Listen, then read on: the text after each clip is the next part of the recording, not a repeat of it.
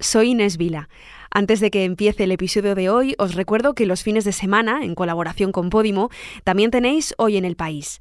En el episodio de ayer os contamos la historia de Ana París, la única mujer asesinada por Garroteville durante la Guerra Civil. Hemos llegado al certificado de defunción y dice, eh, falleció en la prisión provincial el día 5 del mes y año de la fecha a consecuencia de asfixia. Ahora sí, os dejo con el episodio de hoy.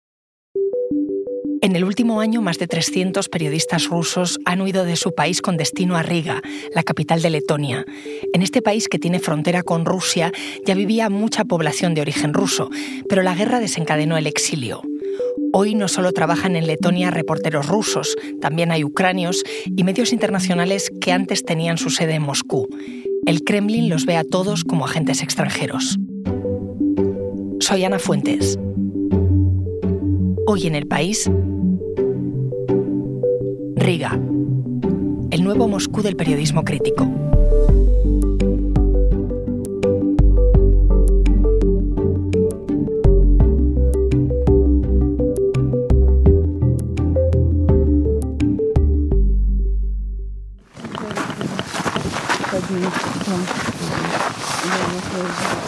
Son las 9 de la mañana, la temperatura es de 6 grados bajo cero y estoy acompañando a un grupo de periodistas rusos exiliados en Riga que todos los sábados por la mañana quedan para dar un paseo por el bosque, llegar a la orilla del Báltico, meditar y hacer un poco de ejercicio.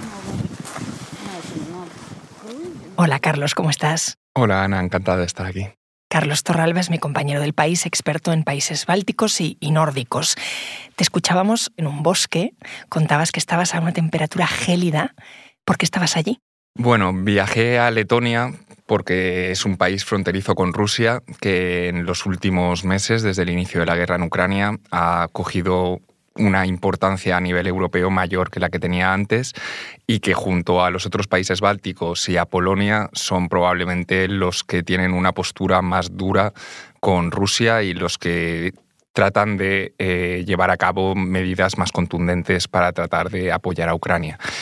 Y elegí Letonia porque hay varios centenares de periodistas rusos que han decidido exiliarse en Letonia para poder seguir trabajando desde allí. Por ejemplo, conocí a varios de ellos, a 12 o 14, en, en el viaje al bosque que hicimos, al Parque Natural de Piellura, y fuimos juntos en, en, tres o cuatro coches y allí pues estuvimos haciendo un paseo, un poco de ejercicio y compartiendo algunas de sus experiencias en estos meses que han pasado en Riga.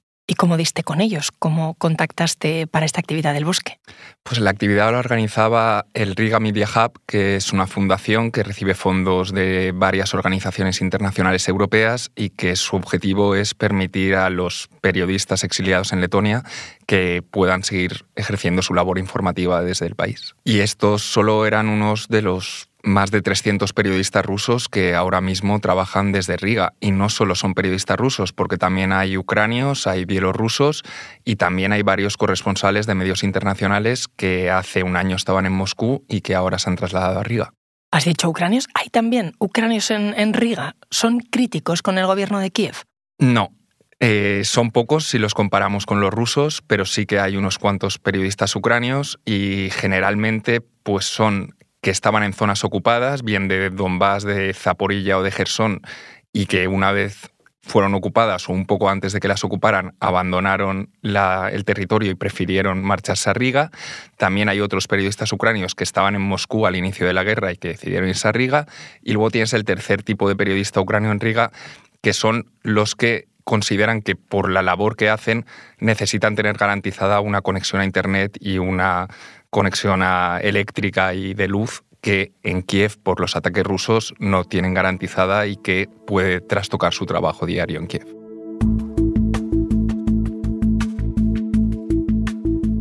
Es, es, muy interesante todo ese ecosistema del que me estás hablando. ¿Por qué eligieron Riga todos estos periodistas? Pues son varios los factores por los que eligieron Riga, pero sobre todo porque es una ciudad cercana a la parte europea de Rusia, tanto a San Petersburgo como a Moscú como al resto de, de la región. también porque es una ciudad económicamente más accesible que otras grandes capitales europeas y sobre todo porque la gran parte de la población en Riga habla o como mínimo entiende el ruso, porque hay que tener en cuenta que Letonia es un país en el que hay una minoría rusa, étnicamente rusa, que está en torno al 25% de los habitantes, y encima todavía hay más porcentaje de gente que tiene el ruso como lengua materna. Y la verdad es que desde la independencia de Letonia hace poco más de 30 años, la convivencia ha sido bastante delicada entre la mayoría letona y la minoría rusa porque Letonia hasta hace 30 años formaba parte de la Unión Soviética. Sí, y es verdad que ellos, o sea, mucha gente en Letonia ve ciertos paralelismos entre la situación actual en Ucrania y lo que pasaron sus antepasados durante la época soviética. En la memoria colectiva tienen muy presente la invasión del Ejército Rojo en 1940 o las deportaciones de letones a Siberia después de la Segunda Guerra Mundial. Y como buen ejemplo de la situación delicada que vive la minoría rusa en Letonia, en marzo mientras decenas de medios de comunicación independientes rusos se trasladaban a la capital de Letonia, las autoridades letonas bloqueaban la señal de 80 canales rusos en el país, algunos de los cuales eran bastante populares entre la comunidad eh, rusófona de Letonia. Y para saber más de algunos de los periodistas que decidieron trasladarse a Letonia, me acerqué al Riga Media Hub para hablar con algunos de ellos. Ahora estoy yendo al Riga Media Hub. Tiene una sede aquí en el centro de la capital letona en la que se reúnen decenas de periodistas rusos. Ahí te escuchábamos antes de que entraras en ese Riga Media Hub. Cuéntame cómo era el lugar. Pues era un espacio de trabajo totalmente moderno, con unos equipos informáticos de última generación, con varias salas de reuniones, con un estudio para grabar podcasts y no pagan absolutamente nada por poder trabajar en ese espacio. Una cosa que sí que te quería comentar es que me costó mucho y hasta el último momento no me dieron la ubicación del espacio de trabajo del Riga Media Hub. Me dijeron que era secreta y que bajo ningún concepto podía transmitir esa dirección a otra persona y tuve que tener varias conversaciones por correo con la directora del Riga Media Hub y ella tuvo que comprobar incluso mi historial en Internet para asegurarse de que sí que era la persona que aseguraba ser y que había publicado los artículos relacionados con los países bálticos en los últimos meses. Y finalmente, en el último instante antes de la hora que habíamos quedado, fue cuando me dio su dirección, la dirección del centro. ¿Y por qué tanto secreto, Carlos, con la ubicación? Porque al final eh, están en Riga, que es un lugar seguro en teoría.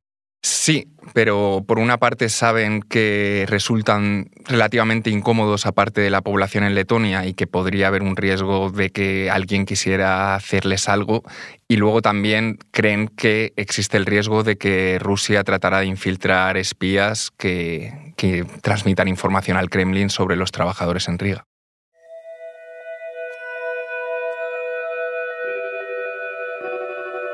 Entonces, desde que empezó la invasión rusa de Ucrania, ha habido un éxodo de periodistas a Riga, no solo rusos, pero sobre todo rusos. ¿Qué perfil tenían los reporteros a los que entrevistaste?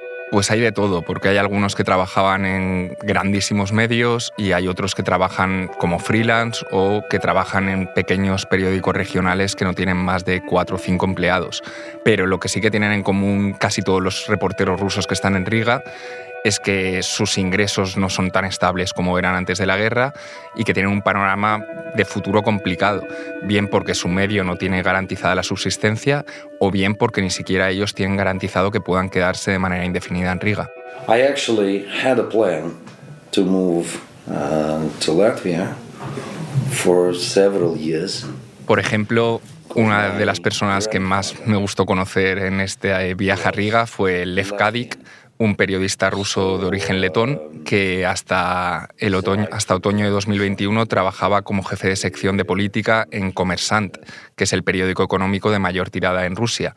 Y me comentaba que le despidieron porque básicamente no seguía la línea oficial del partido Rusia Unida, del partido gobernante, y su caso es peculiar porque él decidió abandonar el país antes de la guerra. Diez días antes de que comenzara la, invasión de Ucrania, él y su mujer fueron a la embajada de Letonia en Moscú para comenzar los trámites para poder mudarse. Me and my wife had a lot of discussion about this for two years. We have friends here.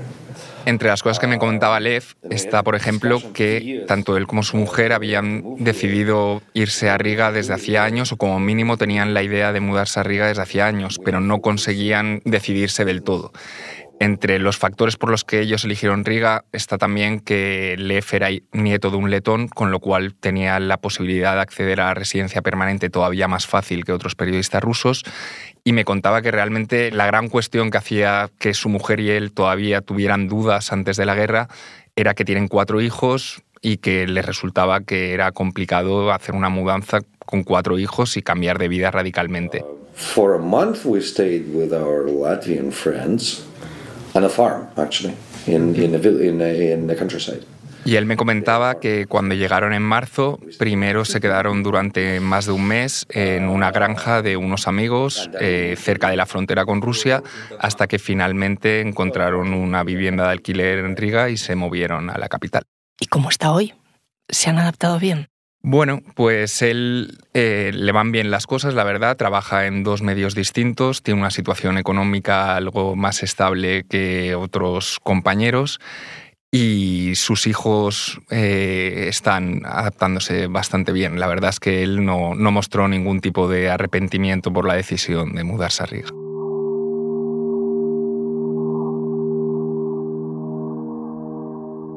Así que Lev llegó en marzo su familia está bien, sus cuatro hijos están bien y se adaptan.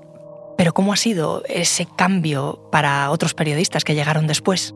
Pues la verdad es que hay algunos que han pasado una situación bastante complicada. Creo que el mejor ejemplo es eh, el caso de Dodge, de una televisión que realmente era la única que quedaba en Rusia cuando estalló la guerra y que ha tenido una etapa bastante convulsa en Riga. Estuve hablando por teléfono con Tijon Chachko, que es el redactor jefe de esta televisión. Y de hecho, Tillon explicaba que había pasado en los últimos meses con una situación que se había viralizado en, en, las redes sociales y que les había pasado mucha factura. Como escuchamos en este vídeo, uno de los tertulianos más populares de esta televisión, Alexei Korostelev, en una emisión de la televisión hace unas semanas, mostró cierta empatía con los jóvenes rusos que son movilizados al frente en Ucrania sin ni siquiera tener unas botas o un material básico para poder combatir con las tropas enemigas. Y sus comentarios fueron rapidísimamente criticados con dureza tanto por ministros ucranios como por ministros letones y la televisión trató de frenar la gravedad del asunto despidiendo al tertuliano, a Korostelev, pero eh, las autoridades letonas retiraron la licencia de emisión porque consideraban que era inaceptable cualquier atisbo de compasión con la población rusa. Varios empleados renunciaron a su puesto en solidaridad con Korostelev y eh, el resto de los empleados se van a trasladar en las próximas semanas a Ámsterdam para poder seguir operando desde allí con una licencia de Países Bajos.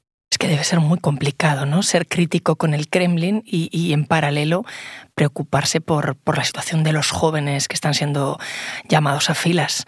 Em, ¿Cómo ha sido, por otro lado, la política letona con, con esos periodistas que llegan pidiendo refugio?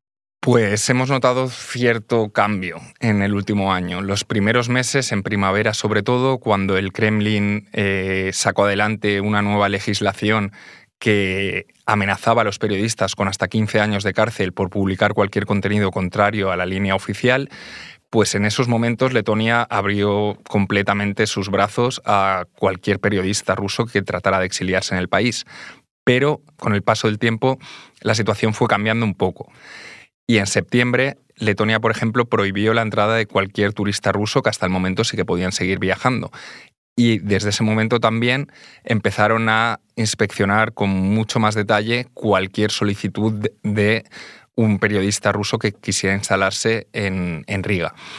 En parte fue porque eh, los servicios secretos letones alertaron de que esta llegada masiva de periodistas rusos podía eh, ser un instrumento fácil para el Kremlin para infiltrar algún espía entre ellos.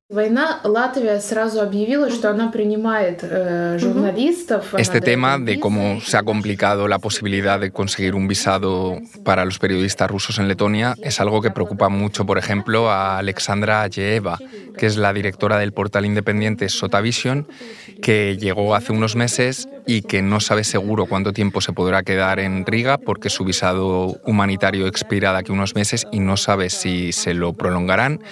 Y que me mostraba su decepción con el cambio de actitud de las autoridades letonas porque su medio sigue teniendo bastantes colaboradores en Rusia que trabajan sobre el terreno de manera anónima y ella cree que deberían tener una vía de escape rápida a Letonia en caso de que la situación se complicara.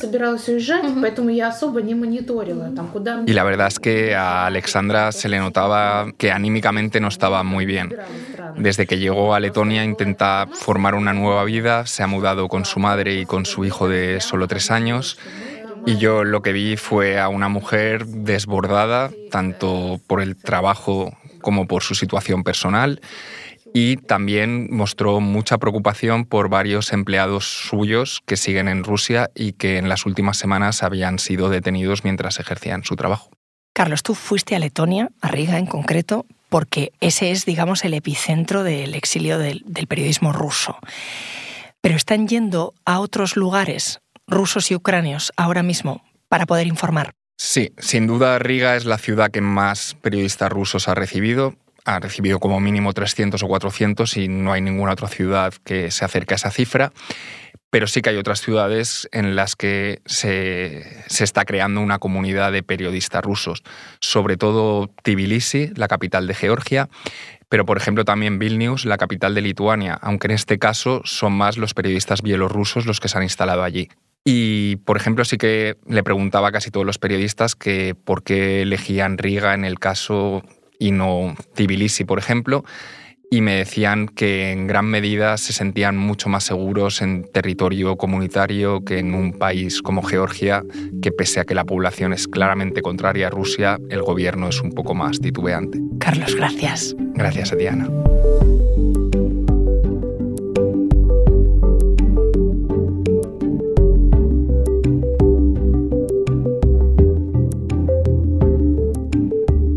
Este episodio lo ha realizado Elsa Cabria. Las grabaciones en terreno son de Carlos Torralba. La grabación en estudio es de Camilo Iriarte. El diseño de sonido es de Nicolás Chabertidis. La edición es de Ana Rivera y la dirección de Silvia Cruz La Peña. Yo soy Ana Fuentes y esto ha sido Hoy en el País. Mañana volvemos con más historias. Gracias por escuchar.